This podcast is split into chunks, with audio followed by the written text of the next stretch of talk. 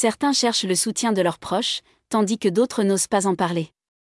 Le cancer est encore un sujet tabou dans notre société, même si cette maladie est la première cause de mortalité prématurée en France. La nouvelle exposition de la Cité des sciences et de l'industrie s'attaque frontalement à ce sujet sensible. Conçue en partenariat avec l'Institut national du cancer, cette exposition temporaire aborde l'une des maladies chroniques les plus redoutées, d'un point de vue scientifique bien sûr, mais aussi psychique et social. Le parcours de l'exposition n'est pas linéaire pour mieux aborder les différents aspects d'une pathologie apparue il y a un demi-milliard d'années, avec l'avènement des organismes multicellulaires. Les visiteurs pourront se construire une représentation précise et imagée du cancer à travers cinq programmes audiovisuels. Trois sont consacrés à la médecine et à la recherche, et deux au sentiment de déflagration causé par l'annonce d'un cancer.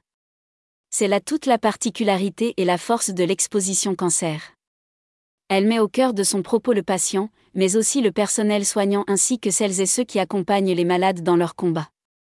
Au fil de l'exposition, cinq grandes sculptures abordent des questions spécifiques et parfois tabous, comme l'impact du cancer sur l'intimité et l'image de soi, le rôle des animaux mais aussi le retour au travail après la guérison.